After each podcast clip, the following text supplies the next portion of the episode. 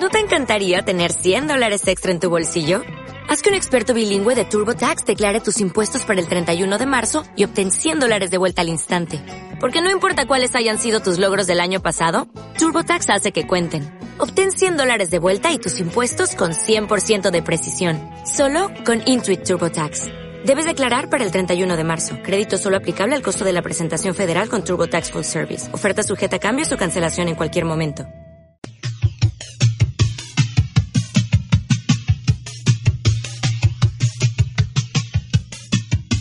Editorial Oveja Negra y Quintero Editores presentan de Fernando Rodríguez Mondragón, coautor Antonio Sánchez Jr., El hijo del ajedrecista, una producción CD Systems.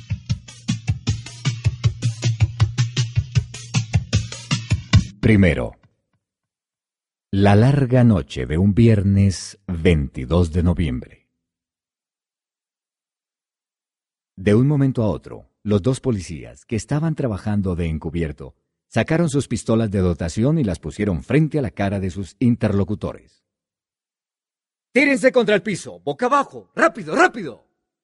Ordenó uno de los agentes. Los detenidos obedecieron al instante.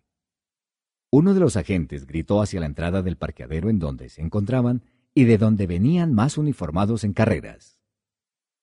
¡Agarren al que está esperándolos afuera! ¡Corran, corran! Rápidamente, tres agentes salen a la calle, pero ya el sujeto había cruzado a toda prisa la transitada Avenida Novena a la altura de la calle 103. ¡Se nos voló mi sargento! dijo a su regreso uno de los que salió a perseguirlo. Uno de los sometidos vestía de manera muy elegante. Lucía una exclusiva chaqueta de cuero negro, camisa italiana, pantalón Versace y zapatos Gucci. A pesar de la situación, se dirigió al suboficial de manera calmada. Vea, hermano, yo soy hijo de Gilberto Rodríguez Orejuela. No se vaya a envainar. Coja esa vaina y llévesela. No ha pasado nada. No se vaya a hacer matar por una maricada. El policía, al oír el tan temido nombre en el mundo del narcotráfico, miró sorprendido a su compañero y a todos los que habían llegado a apoyarlos. Quitó de inmediato la rodilla que tenía sobre la espalda de su detenido, le puso las esposas y lo ayudó a ponerse de pie. Quien lo detiene es la Policía Nacional. ¿Cómo se llama usted? preguntó uno de los agentes que, por sus gestos, daba muestras de ser el jefe del grupo. Me llamo Fernando Rodríguez Mondragón. Soy el hijo mayor de Gilberto Rodríguez Orejuela, de su primer matrimonio, dijo mirando fijamente a los ojos de su interrogador. Y enseguida agregó, Aquí en el bolsillo interior de mi chaqueta tengo la cédula. Mírela. Un agente se le acercó, abrió su chaqueta, sacó el documento y se lo entregó a su superior, quien empezó a detallarlo. Mientras lo hacía, su elegante detenido se dirigió a él con toda confianza, pero con respeto, como si estuviera hablándole a un socio. Vea, hermano, esto lo podemos aclarar y arreglar. Subamos a mi apartamento y allá hablamos. Esa droga no es mía. ¡Traigan la heroína! gritó la única persona que tenía el uso de la palabra de parte de los agentes.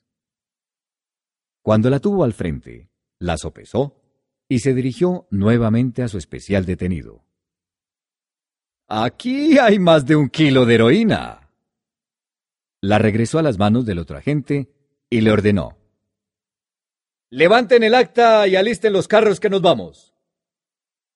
Fernando Rodríguez Mondragón no daba crédito a lo que estaba escuchando. Ya eran más de las cinco de la tarde. Tenía para esa noche del viernes 22 de noviembre del 2002 una comida con su novia en casa de unos amigos. Esta incómoda situación ocasionada por una vieja deuda lo estaba retrasando. En Cali o en cualquier parte del Valle del Cauca, ya esto se hubiese arreglado, pensaba. A pesar de tener las esposas y de que su traslado a la Dijín, Dirección de Policía Judicial e Investigación, era inminente, pero no sentía miedo.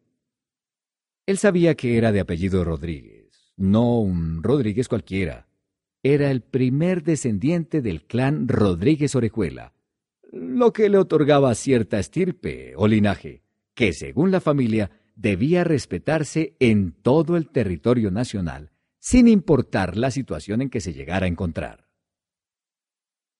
Ese vital parentesco le daba la confianza para enfrentarse a cualquier autoridad o situación. Pero había llegado el momento de negociar fuerte si quería salir de este arresto. Él sabía que había heredado la astucia suficiente para igualar o superar a un maestro del bandidaje como lo había sido su padre, el jefe del cartel de Cali, Gilberto.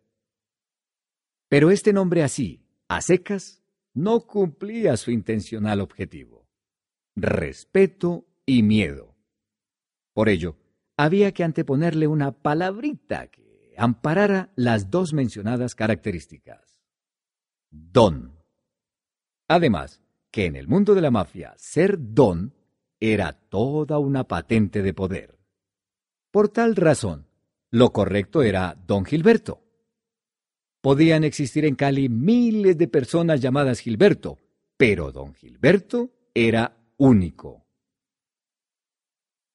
Fernando también había concluido que los encubiertos agentes no sabían a quién iban a detener cuando realizaron la acción, porque de ser así, allí hubiesen estado todos los medios de comunicación, en especial la televisión, que es la debilidad de la policía.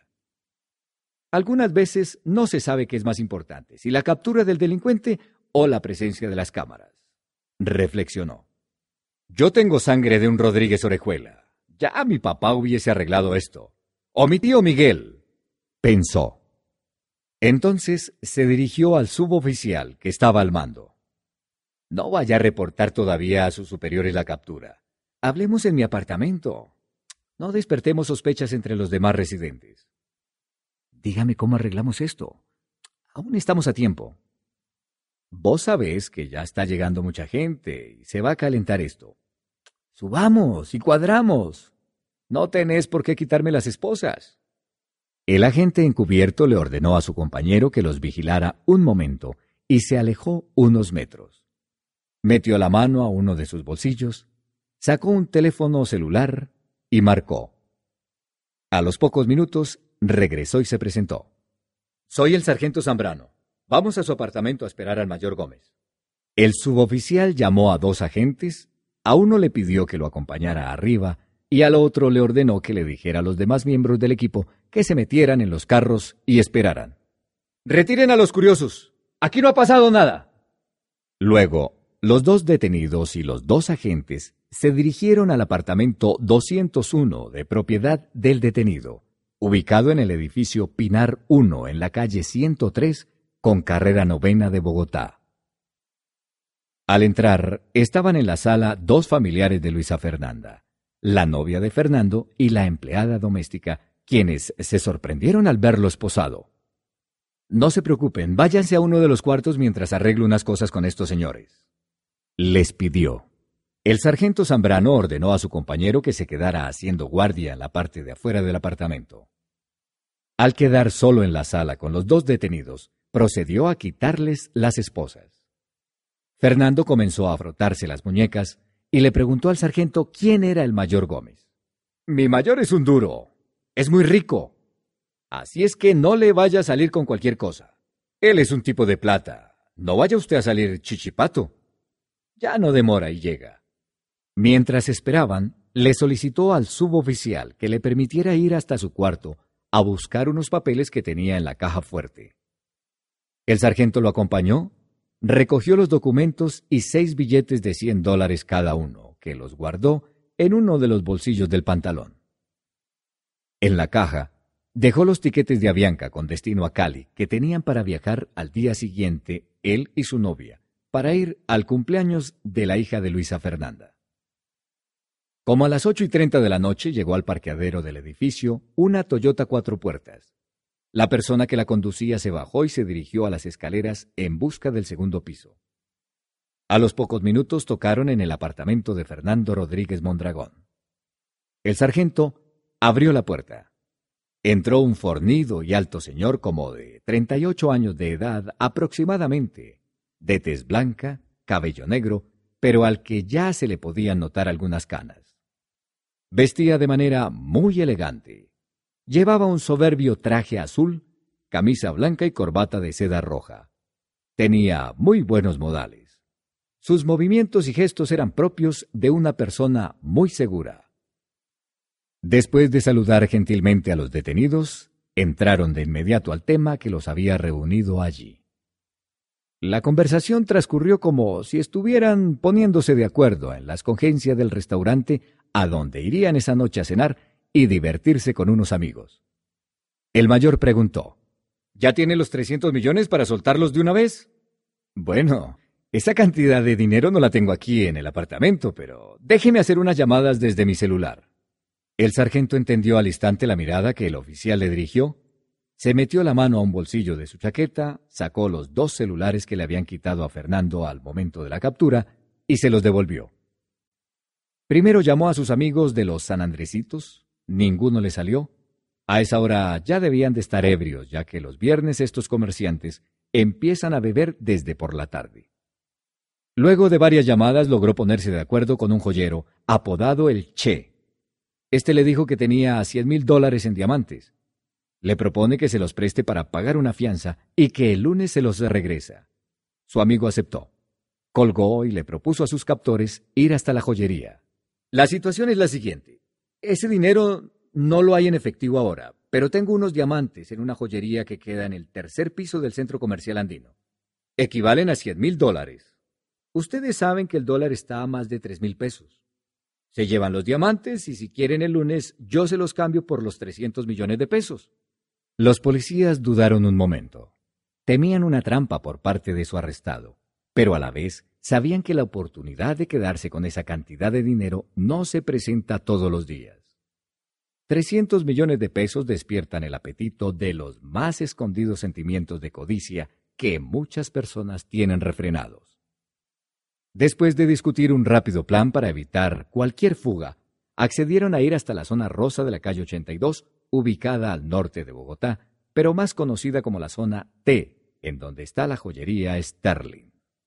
Salieron en la camioneta a cuatro puertas y en un automóvil Matsuri blanco, conducido por el subteniente Melo. Buscaron el giro que les permitió coger la carrera novena en el sentido norte-sur, a varias cuadras lo encontraron y se dirigieron hacia la calle 100. Al arribar a la glorieta de la 100 con carrera 15, siguieron hacia el oriente por la misma calle en busca de la carrera 11. Al llegar se desviaron a la derecha rumbo a la calle 82. Pasaron muy despacio por la entrada que el centro comercial andino tiene en la esquina de la carrera 11 con avenida 82. El mayor decidió circundar desde los vehículos el edificio para confirmar que todo estaba normal. En el costado norte del centro comercial ordenó detenerse. Estaban frente al negocio Palos de Moguer. Por radioteléfono el oficial pidió que lo acompañaran solo tres agentes más. De los carros se bajaron lentamente y tratando de no despertar ningún tipo de sospechas, salieron en busca de la entrada más cercana. Fernando iba sin las esposas puestas. Caminaron hasta la entrada número 4 del Andino e ingresaron. Ya en el interior buscaron las escaleras eléctricas. La figura que formaban al caminar era como la de un rombo, con Fernando en el centro. Su desplazamiento por el centro comercial se confundía con el de las decenas de personas que a esa hora se encontraban allí. Al llegar al tercer piso, Fernando les señaló la joyería que se encontraba al costado de un parque de juegos infantiles. Por la mente de Fernando pasó la idea de poder quedar solo en medio de las dos puertas. Entonces pasaría a la parte posterior de la joyería y sus captores se quedarían afuera, pero los policías, como adivinando sus pensamientos, entraron rápidamente con él. La otra puerta se abrió y siguieron hasta la gerencia. Allí estaba el responsable del negocio esperándolos. La expresión de éste era de angustia. Así lo percibió Fernando. Algo estaba mal. La situación iba a empeorar. Fernando, hay un problema, expresó con mucha desazón el dueño de la joyería. Resulta que la gerente encargada de la clave de la caja fuerte le puso el temporizador y solo se puede abrir hasta mañana sábado a las once de la mañana. Esta mala noticia no era la que iba a desanimar a Fernando. Cogió su celular y llamó a otro amigo. Luego de varios minutos de charla, colgó y se dirigió al comandante de la unidad. Hay un amigo que me va a traer un CDT, certificado de depósito a término, por mil millones de pesos. Vos sabés que eso da mucha plata mensual. Te lo entrego y el lunes vos lo regresás por los 300 millones. ¿Te parece? El mayor Gómez empezó a incomodarse con tantos inconvenientes para la entrega de los 300 millones de pesos. Se giró y se alejó a hablarle en voz baja al sargento Zambrano. Mientras tanto, Fernando, que no podía escuchar lo que decían, estaba atento a los gestos de asentamiento y negociación de los policías que estaban dialogando. En ese momento comenzó a sentir una sensación de soledad y el miedo empezó a invadirlo. El desarrollo de los acontecimientos no era el esperado. Hubo un instante que pensó en salir corriendo y empezar a gritar que lo estaban secuestrando, pero desistió. El timbre de su celular lo sacó de sus temores. Era su amigo, el tenedor del CDT. Dialogó con él. Sus ojos se llenaron de brillo nuevamente como si todo se fuera a solucionar en unos minutos. Interrumpió a los agentes y les dijo, Mayor, ya mi amigo está a dos cuadras de aquí. Está buscando dónde parquear y trae el CDT. Esto se ha enredado mucho, dijo molesto el policía que estaba coordinando las negociaciones. Nosotros no queremos nada para el lunes, sino hoy. Ese CDT puede meternos en un lío. Mejor nos lo llevamos a usted y al otro detenido para la Dijín. Vea, mayor. Aquí no hay ningún problema. El lunes vos mandas por tu plata a alguien y me devolves el CDT. Lo que obtuvo como respuesta Fernando Rodríguez Mondragón fue la orden que el agente dio por el radioteléfono. Alisten los carros que ya vamos para allá. Nos dirigimos a la base. Mientras tanto, el otro agente se acercó al detenido y le pidió los dos celulares, pero no lo esposó. El oficial ordenó abrir las puertas de seguridad y salieron rápidamente hacia las escaleras eléctricas. En ese instante el amigo de Fernando llegó. Luego de un rápido y corto saludo, le entregó el CDT. Gracias. Vos no te preocupes por el CDT que yo te respondo por él. Podés irte que yo estaré bien. Yo te llamo más tarde. Se dieron la mano y el amigo de Fernando se alejó con mucha prisa por otro sector distinto al de las escaleras eléctricas. Por su parte, los cinco visitantes sí hicieron uso de ellas. Al llegar al primer piso, el mayor le advirtió. No vaya a cometer el error de intentar huir. Salieron por la misma puerta por donde habían ingresado.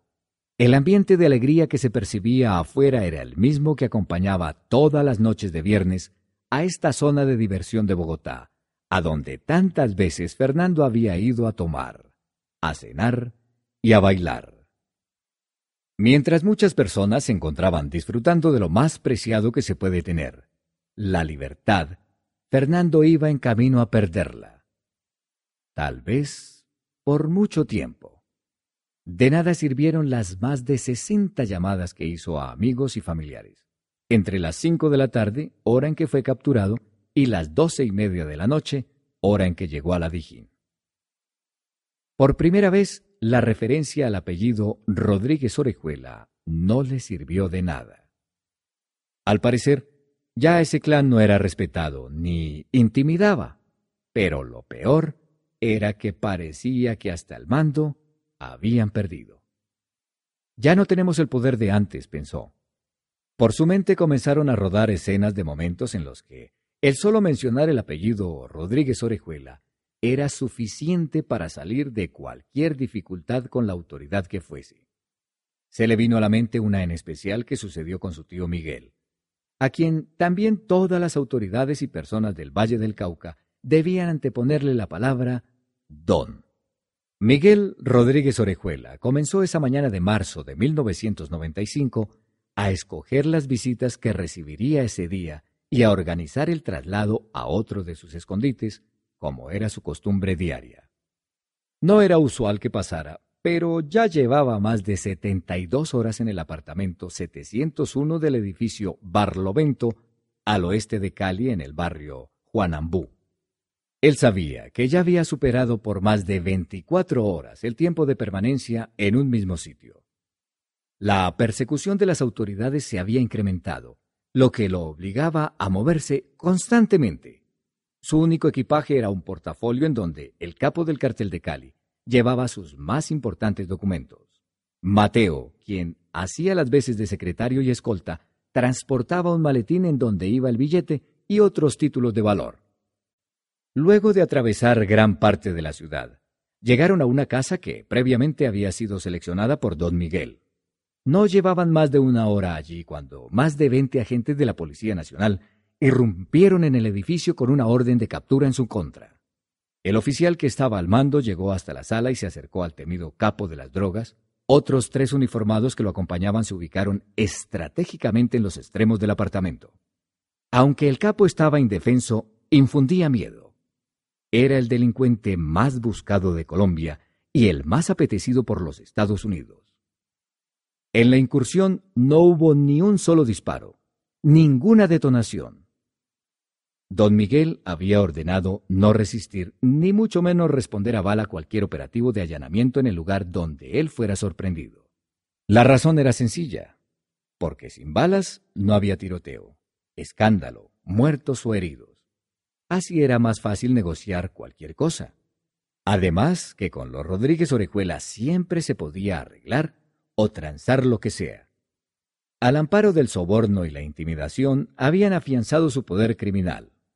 Estos eran los verdaderos cimientos del cartel para mover todo tipo de conciencias, unas muy éticas y morales, como también otras muy turbias. ¿Es usted Miguel Rodríguez Orejuela? preguntó el oficial al mando. Sí, yo soy, respondió el capo. El jefe del cartel se lo quedó mirando a los ojos y le pidió, muy respetuosamente, le informara si había reportado ya la captura. No, todavía no lo he hecho. Los Rodríguez Orejuela nunca fueron a una academia militar, ni prestaron el servicio, pero se sabían de memoria todas las insignias de oficiales y suboficiales de la policía, ejército, armada o fuerza aérea. Vea, coronel, nosotros venimos arreglando nuestra entrega y esta captura no nos hará bien. ¿Por qué no cuadramos esto entre usted y yo? El oficial ya sabía lo que estaba por venir, por lo que guardó silencio. Mateo, tráeme el maletín, por favor, ordenó el capo sin esperar que el oficial hiciera ningún comentario. El coronel ya estaba convencido de que se iba a dar un arreglo. Entonces tomó su radioteléfono y ordenó a sus hombres que estaban fuera del edificio que regresaran a los carros y esperaran discretamente su salida. Al terminar se giró hacia don Miguel y le preguntó, aparentemente apenado, ¿Cómo cree usted que vamos a arreglar, don Miguel? Esta es la conversación que más veces había tenido y en situaciones similares el jefe del cartel de Cali, Miguel Rodríguez Orejuela. El asistente a quien se le había encargado traer el maletín ya lo tenía entre sus manos y se ubicó a un lado del mafioso. Este lo cogió y sin abrirlo se lo pasó al oficial. Aquí hay seiscientos mil dólares que sirven de mucho. Ahora, ayúdeme a salir de aquí sin problemas. A pesar de la discreción, ya muchos residentes miraban inquietos por las ventanas el movimiento de los policías. Se está calentando la vuelta. Alusión que se hace a una tarea o misión en el mundo del AMPA. Comentó el oficial cuando se asomó por una de las ventanas que daba al parqueadero y a otros apartamentos del conjunto residencial. El coronel se quedó pensativo mirando a uno de los policías y luego se giró para mirar al que fue su detenido. Miró nuevamente hacia el parqueadero y se giró rápidamente hacia donde Miguel Rodríguez, con una sonrisa que expresaba toda su malicia. Ya sé cómo lo voy a sacar de aquí. Los camiones salieron rápidamente de la unidad residencial rumbo al norte de la ciudad por la avenida Juanambú. Los vecinos que se percataron de la llegada de los policías se quedaron esperando el espectáculo que acompañaba una incursión intempestiva a una residencia. Al no ver a ningún capturado concluyeron que fue una falsa alarma. Como a diez cuadras, el último vehículo de los policías disminuyó la velocidad. Un agente saltó de pronto y salió corriendo por el borde de una cuneta. Metros más adelante tropezó y cayó al fondo, en donde desapareció en medio del fango y la maleza. El uniformado llegó hasta una despoblada vía. Estaba lleno de barro por todas partes. Miró a ambos lados y comenzó a caminar rápidamente. Al parecer sabía a dónde se dirigía, pero no dejaba de girarse para mirar hacia atrás. Luego de recorrer como dos cuadras, un carro se le acercó. Desde adentro, alguien le dijo con afán. Rápido, súbase, don Miguel. Rápidamente abordó el vehículo y le dio al conductor la dirección del nuevo escondite. Allí haría la evaluación del por qué le llegaron tan fácil a la anterior caleta. Necesitaba saber si fue un simple golpe de suerte de los policías o si había sido obra de un soplón. De ser cierto esto último, era una situación muy grave para un mafioso de su categoría que lo tuvieran infiltrado. Pero esa evaluación vendría más tarde, pues ahora había llegado el miedo a su cuerpo. Cada vez que salía de una de estas encerronas, lo asaltaba el temor. La pregunta siempre era la misma, si podría salirse con la suya la próxima vez que lo agarraran. De todas maneras, su particular estilo de manejar, o mejor de transar, lo habían salvado otra vez. Era su sello de distinción en el mundo del narcotráfico. Claro que otras veces los problemas necesitaban de soluciones extremas, que solo funcionan con plomo. La brusca frenada del carro sacó a Fernando de sus recuerdos. Debajo del puente que está en la avenida El Dorado con la avenida NQS, varios policías motorizados le cerraron el paso. El mayor Gómez se bajó y se identificó. De inmediato los dejaron continuar. A los pocos minutos estaban frente a la vara de la entrada de la Dijín. El detenido sabía que apenas la levantaran, ya no había nada que hacer. El mayor Gómez bajó el vidrio, se identificó y siguieron hacia el parqueadero. Antes de bajarse, el oficial se giró y mirando a los ojos a su detenido le advirtió. Esta noche no ha pasado nada. Como se ponga a hablar más de la cuenta, le aseguro que la próxima mula que cojamos en el aeropuerto El Dorado, para los Estados Unidos se la echamos encima. Usted verá si quieren vainarse con otros kilos más y que lo pidan en extradición. Fernando sopesó la advertencia y no dudó que el oficial la cumpliría de ser necesario. En ese momento una gran frustración empezó a apoderarse de él. Tal estado lo llevó a creer que toda esta situación hacía parte de un mal sueño, de una pesadilla de la cual pronto iba a despertar. No podía creer que 21 millones de pesos, que era el valor comercial de la heroína, lo tuviesen tan enredado. El Matsuri blanco se detuvo un poco antes de la entrada principal de la Dijín. Se abrió una puerta trasera el que había hecho de comprador se bajó y se fue caminando rápidamente hacia el oriente.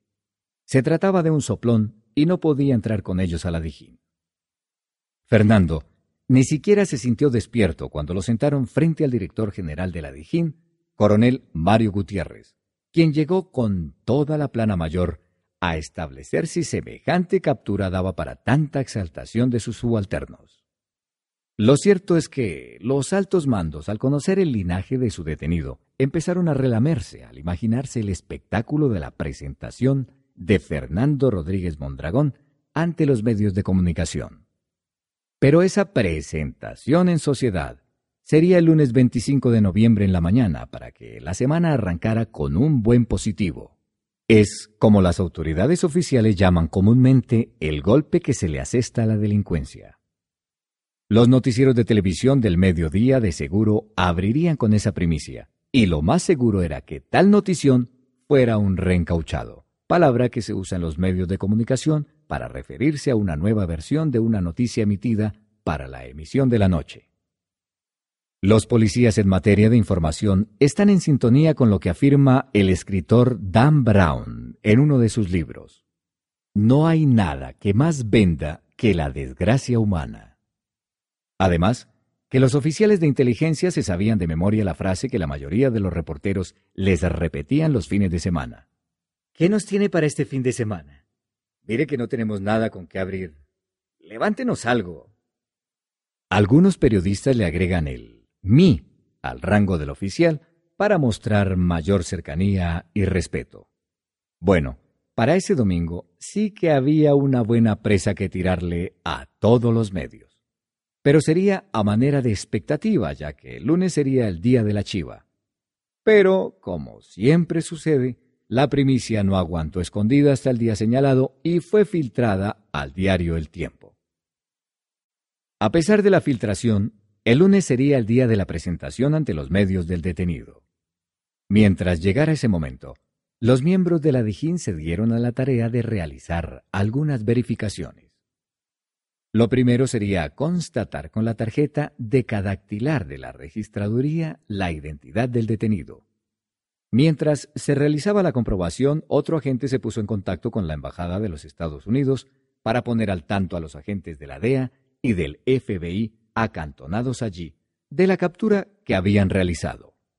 No habían pasado tres minutos desde la llamada a la Embajada americana cuando un alto funcionario de la DEA llamó a la Dijín y pidió que de inmediato desnudaran al detenido y verificaran si tenía una cicatriz en el estómago, al lado derecho producto de una cirugía cuando era un niño.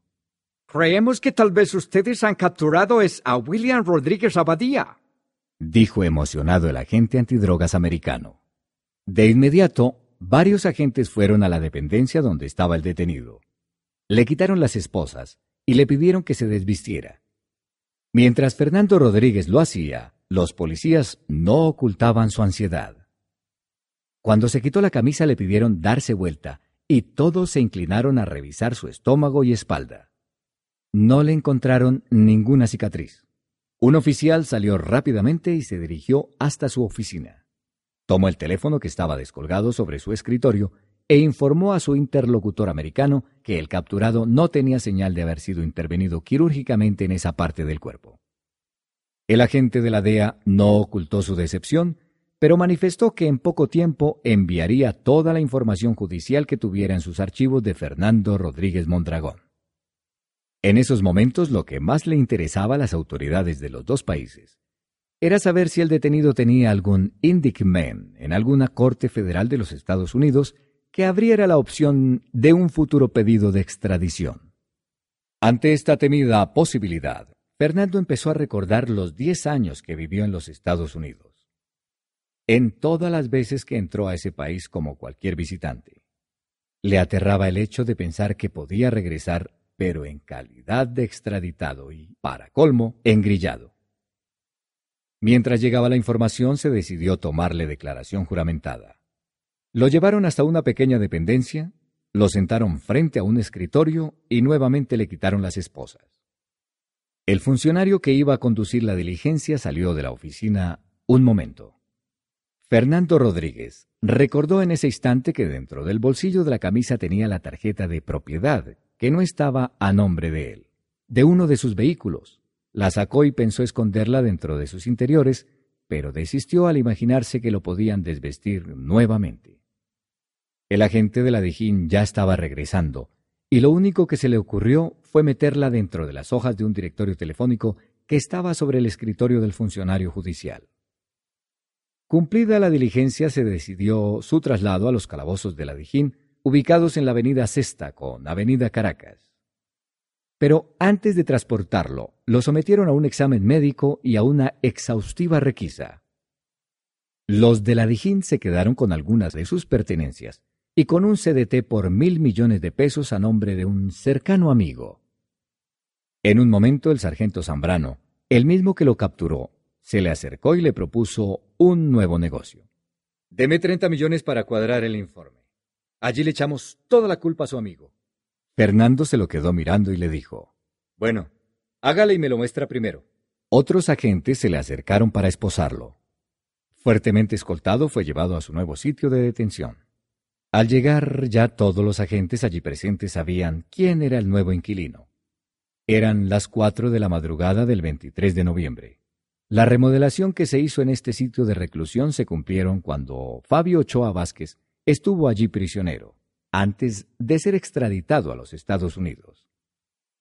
La teniente responsable del turno de guardia fue la encargada de recibir a Fernando. Este le pidió que no lo dejara junto a los demás detenidos, sino en un área más decente. La petición estuvo acompañada de un obsequio, un billete de 100 dólares. Ya Fernando empezó a comprobar que se gasta muchísimo más dinero cuando se pierde la libertad. En la cárcel, hasta el saludo tiene precio. Cuando ya todo parecía en calma, una algarabía alteró la tranquilidad.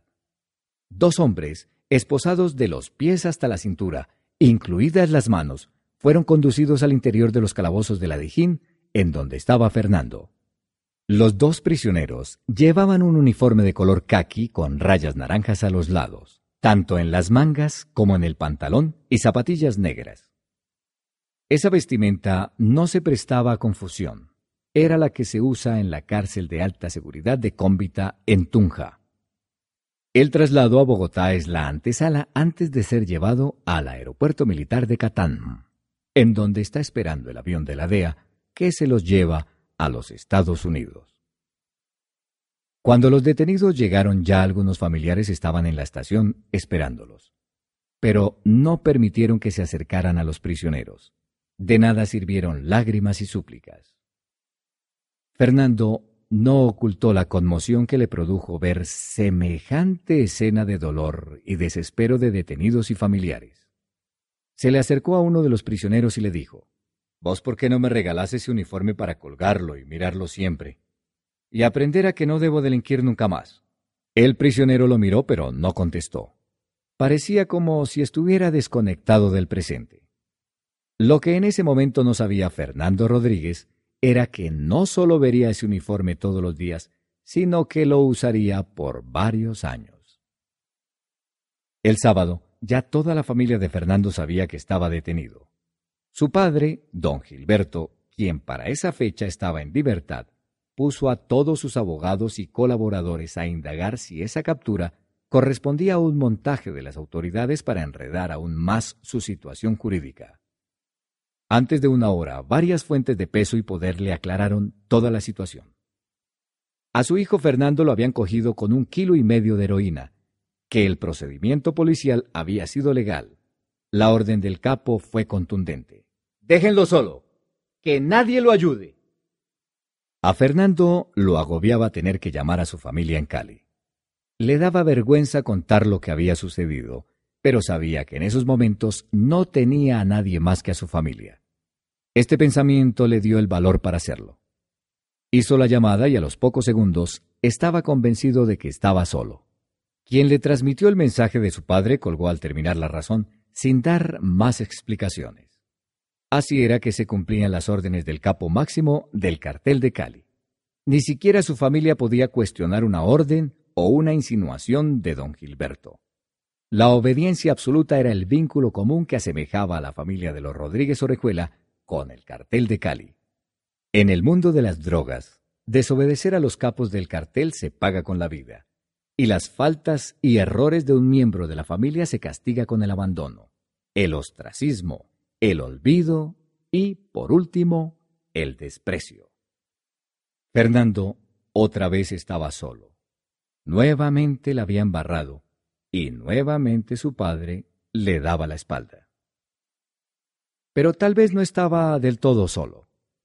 Esa mañana se presentó su novia Luisa Fernanda, quien le llevó algunas prendas de vestir, comida y dinero. Ya estaba convencido de su triste realidad, que viene siempre acompañada del sentimiento de culpa, de arrepentimiento y de muchas lágrimas. Sabía que no solo había acabado con su vida, sino con la de su novia y la de sus hijos. Pero la situación de Fernando apenas empezaba a empeorarse. Ni siquiera se imaginaba que el lunes, cuando lo presentaran ante los medios de comunicación, destruiría a la persona que más amaba en esos momentos. El lunes, bien temprano, fue trasladado al búnker de la Fiscalía General de la Nación, ubicado irónicamente frente a la Avenida La Esperanza. Ya todos los medios estaban allí esperando a que lo mostraran. Al terminar la diligencia, como a las once de la mañana, lo presentaron. Periodistas, fotógrafos y camarógrafos se abalanzaron hacia él. Se enredó con los cables que estaban atravesados por toda el área de la Fiscalía y se fue al suelo. Se paró rápidamente y siguió su camino sin dar ninguna declaración. Abordó un vehículo que lo llevó a su nuevo sitio de reclusión, la penitenciaría La Modelo en Bogotá. Pero primero pasaría por la Dijín a cumplir otras diligencias de rigor. Al llegar, coincidencialmente lo condujeron a la misma oficina en donde lo habían interrogado la madrugada del sábado. Al quedar un momento a solas, abrió el directorio en donde había escondido la tarjeta de propiedad de un vehículo suyo. Para su sorpresa, allí estaba todavía. La cogió rápidamente y la guardó en uno de sus bolsillos.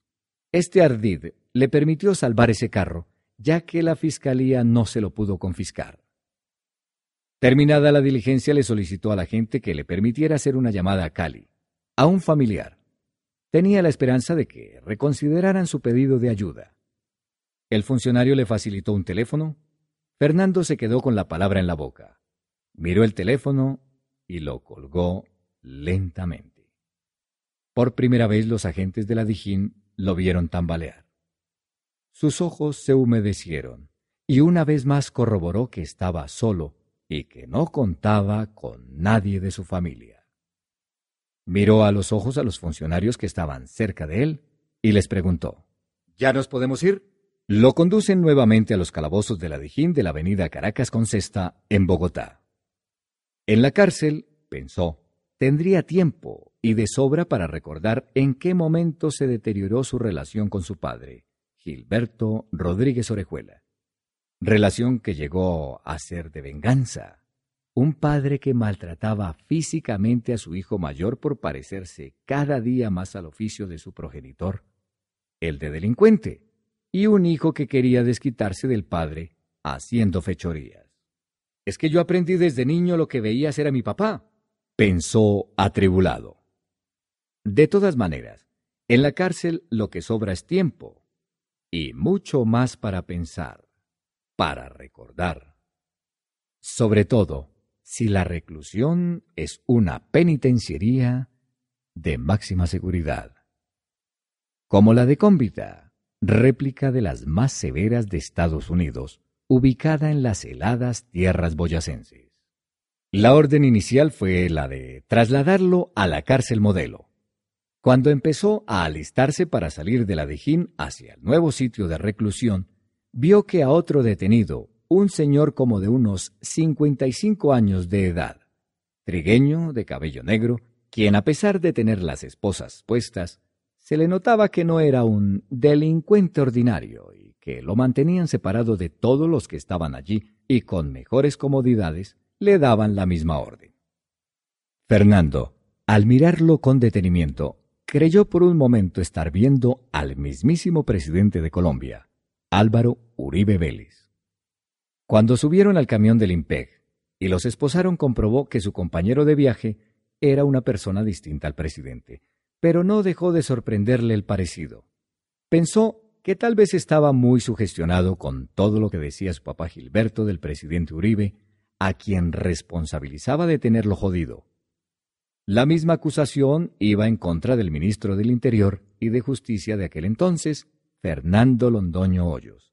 A los dos los consideraba el capo de la droga como sus peores enemigos y los abanderados de su extradición a los Estados Unidos.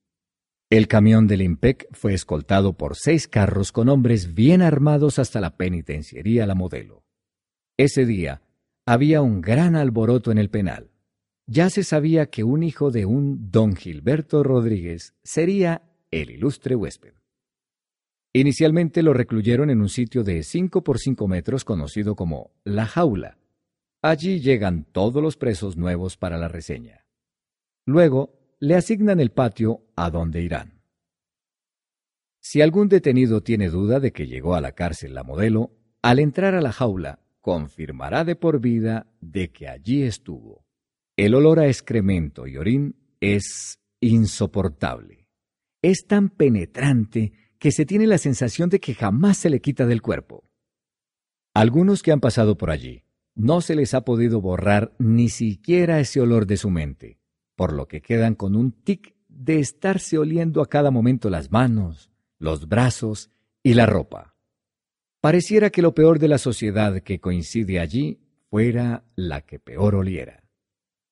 A este sitio entró Fernando Rodríguez Mondragón quien hacía unas horas visitaba las mejores tiendas de ropa, usaba las últimas fragancias que salían al mercado, conducía los más lujosos carros y comía en los restaurantes de moda. No había duda, estaba en la jaula de la modelo. Estaba tan concentrado en su situación que no advertía que, afuera, varios guardianes trataban de detallarlo y buscar contacto visual. Estos sabían que no siempre llegaba un interno de estos quilates. Fernando logró llegar hasta un lado de la jaula, se le acercó a un guardián que estaba al otro lado de la reja y le preguntó ¿Quién está a cargo? Mi sargento Cabrera, contestó el funcionario de la prisión. ¿Puedo hablar con él? Esta última pregunta fue acompañada con muchísimo disimulo de un billete verde. Cien dólares. A pesar de la algarabía que había, muchos escucharon el entusiasmo del guardia cuando gritó Ya mismo se lo traigo. A los diez minutos estaba Fernando frente al sargento Cabrera, dialogando en una cómoda y decente oficina. El suboficial manifestó entusiasmado que había tenido el placer de conocer a don Gilberto y a don Miguel. Luego, le dio las indicaciones para sobrevivir en ese antro penitenciario llamado cárcel. Le informó que el mejor patio era el número 3, el de los paramilitares, y que al mando estaba un tal alias Chiqui, pero que si podía ser regresado a otro sitio de reclusión, que lo hiciera. Fernando le manifestó que se sabía cuidar solo y agregó, Además, recuerde que soy un Rodríguez. De todas maneras, a la jaula llegan bandidos tan desechables que añoran morir de una manera digna, que los inmortalice, como asesinar o apuñalear a un hijo de don Gilberto, dijo el sargento a manera de reflexión. Fernando iba de regreso a la jaula, meditando en las últimas palabras del suboficial. Se preguntó si el odio de su padre por él llegaría hasta tanto. Sintió un decaimiento tan grande que lo llevó a desear la muerte. Por un instante, deseó tener a su papá para pedirle perdón y decirle que lo amaba, pero enseguida se imaginó la risa sarcástica de don Gilberto ante semejante gesto de reconciliación de su hijo mayor. Nunca supo cuántas veces el preso le gritó Don Fernando. Don Fernando. Don Fernando. Le repitió el llamado. El guardián fue quien lo cogió por el hombro y al apretárselo lo regresó a la realidad. Mucho gusto, don Fernando. Me conocen como el negro y soy el representante político de las Autodefensas Unidas de Colombia, AUC, y mano derecha del Chiqui. Ya le tenemos todo arreglado para su llegada al patio 3. No se preocupe por sus pertenencias, que ya se las llevamos para allá. Tenga paciencia hasta que lo reseñen. El patrón le envía este regalito. El emisario no esperó ni las gracias. Al terminar el mensaje le entregó dos cajas de pollo frito frisbee acompañados de papa a la francesa y gaseosa fría. Entró nuevamente a la jaula. Allí un detenido lo esperaba con un cuñete de pintura para que se sentara. Era el único inquilino que tenía dónde hacerlo. El hambre es una de las necesidades que rompe con todas las normas y reglas de la vida. Tal vez sea la única sensación que iguale a los hombres sobre la tierra. Al abrir las cajas, a Fernando no le importó estar donde estaba, ni siquiera añoraba estar en el mejor restaurante del Parque de la 93 en Bogotá. Eso era un buen síntoma. Ya aceptaba dónde estaba. Los que estaban alrededor lo velaban con ansia. Sabían que con todas esas comodidades debía ser un duro. De pronto, Fernando vio a una persona conocida que se le acercaba. Se trataba de su compañero de viaje desde la Dijín a la Modelo, el doble de Álvaro Uribe. Lo recibió extendiéndole una porción del pollo que estaba devorando. El recién llegado inicialmente no aceptó. Estaba sudoroso y se le notaba muy nervioso. Era la primera vez en su vida que pisaba una cárcel. Fernando, de alguna manera le dio confianza para que se tranquilizara. Le dijo de quién era hijo y le ofreció nuevamente un pedazo de pollo que esta vez sí recibió. Luego, siguió una charla que conduciría a conocer la presencia en el penal de otro ilustre visitante. Yo me llamo Antonio José Vélez Giraldo. Por favor, ayúdeme. Yo soy primo del presidente Álvaro Uribe Vélez. Estoy aquí porque yo tengo una refinería y me cogieron dos camiones con gasolina robada que me vendían los paramilitares.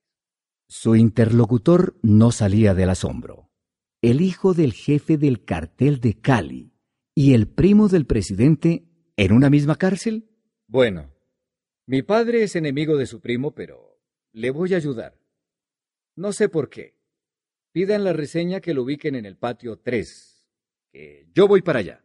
Gilberto Rodríguez Orejuela había recobrado para ese tiempo su libertad, más exactamente el 7 de octubre de 2002.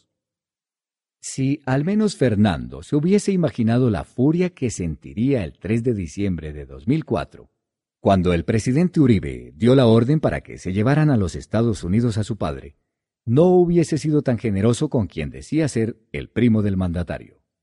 A las nueve de la noche, antes de transferirlos al temible y respetado Patio 3, les advirtieron que cualquier indicio que indujera a los paras a pensar que ellos tenían algo que ver con la guerrilla, los mataban allá mismo. Los guardias los acompañaron hasta la reja que permite la entrada al Patio 3. Increíblemente la llave para abrir dicha reja no la tiene el IMPEC, sino los internos del mencionado patio. Al ingresar había un comité de bienvenida esperándolos. Luego de los saludos y pequeños brindis, fueron conducidos al tercer piso donde lo esperaba el patrón, el Chiqui. La reunión fue netamente de negocios. Tres millones de pesos por el cupo en el patio 3. Por un cuarto decente y privado, diez millones. Una habitación con esas características consta de baño privado con agua caliente, closet en madera, cama doble, cobijas nuevas y señal de DirecTV. Por un valor adicional se puede acceder a un pequeño calentador. Dos millones más por la seguridad, ya que en ese sector solo podían estar los residentes y los invitados, previa orden escrita. Un millón de pesos costaba el primer turno de toda la cárcel para la visita conyugal del domingo. Fernando obtuvo para su novia el ficho número uno. El dinero se cancelaba a las afueras de la cárcel a una mujer que solo se conocía por el alias La Flaca Nelsi esta, al verificar el pago o la consignación, reportaba al interior de la cárcel la operación financiera para que el conducto regular siguiera su curso. Una buena alimentación tiene un alto costo en la cárcel La Modelo. Existen todo tipo de restaurantes, nacionales e internacionales. Por ejemplo, es famoso el de unos chinos que cayeron con drogas en el aeropuerto El Dorado. Los domingos son los días de mayor demanda. También en esta cárcel se puede estar armado. Una pistola cuesta dos millones de pesos, una granada quinientos mil y un fusil cinco millones de pesos. Hasta los entierros tienen sus costos en la modelo. Cuando una persona se convierte en un problema, la matan al interior del penal, pero por cuestiones personales hay que ocultar al muerto. Entonces se incrementa la muerte por el entierro, ya que hay que picarlo en pedacitos para botarlo por las cañerías del penal. Luego, de ser informado de las tarifas de alojamiento a Fernando lo conducen a realizar lo que se llama el modelo tour por las instalaciones de la cárcel. Aunque su padre lo dejó solo en la prisión, empezó a gozar de un respeto por su linaje. Todas las condiciones antes mencionadas fueron aceptadas también por Antonio José Vélez. Esa noche llamó a su novia y recibe otra mala noticia. A su prometida la conminaron a renunciar por su relación con él. Ella era una alta ejecutiva de la entonces poderosa empresa de telefonía celular Bell South. Los ejecutivos de esta multinacional coincidían los fines de semana con Fernando y su novia en diferentes restaurantes y bares de Bogotá, como también en el apartamento de él para celebrar resultados operacionales de la empresa. Todo se estaba derrumbando. ¿Hasta cuándo aguantaría su novia? El domingo primero de diciembre fue su primera visita conyugal. Su novia fue quien primero entró. Quien lloró más esta vez fue su prometida. Ya había empezado a pagar cara su relación con Fernando. Su puesto como gerente de facturación nacional en Bell South, y que se lo ganó a mérito propio, lo había perdido. Le costaba creer que en un instante estaba en la calle, desempleada. Pedir perdón no servía de nada. Solo quedaba empezar a salvar las pocas cosas que habían comprado y los carros que eran de su propiedad pero que estaban a nombre de otras personas. Para mantener la casa y para pagar el abogado. Fernando no lo supo de inmediato, pero Luisa Fernanda, al día siguiente de la captura, cogió todas las cosas y las envió en un urgente trasteo a Cali. El lunes, cuando la fiscalía ordenó allanamientos, no encontró nada. El estar en la cárcel, la modelo, era de ayuda ya que estaba en Bogotá y las comunicaciones serían más fáciles. Con lo que no contaba Fernando era con un intempestivo traslado. As a new Western Union customer, you can enjoy a $0 transfer fee on your first international online money transfer. Send money to your family and friends back home the fast, easy, and reliable way. Visit westernunion.com or download our app today to get started, and your first transfer fee is on us. FX gains apply, not available for credit cards and transfers to Cuba. Services offered by Western Union Financial Services Inc. and MLS 906983 or Western Union International Services LLC and MLS 906985.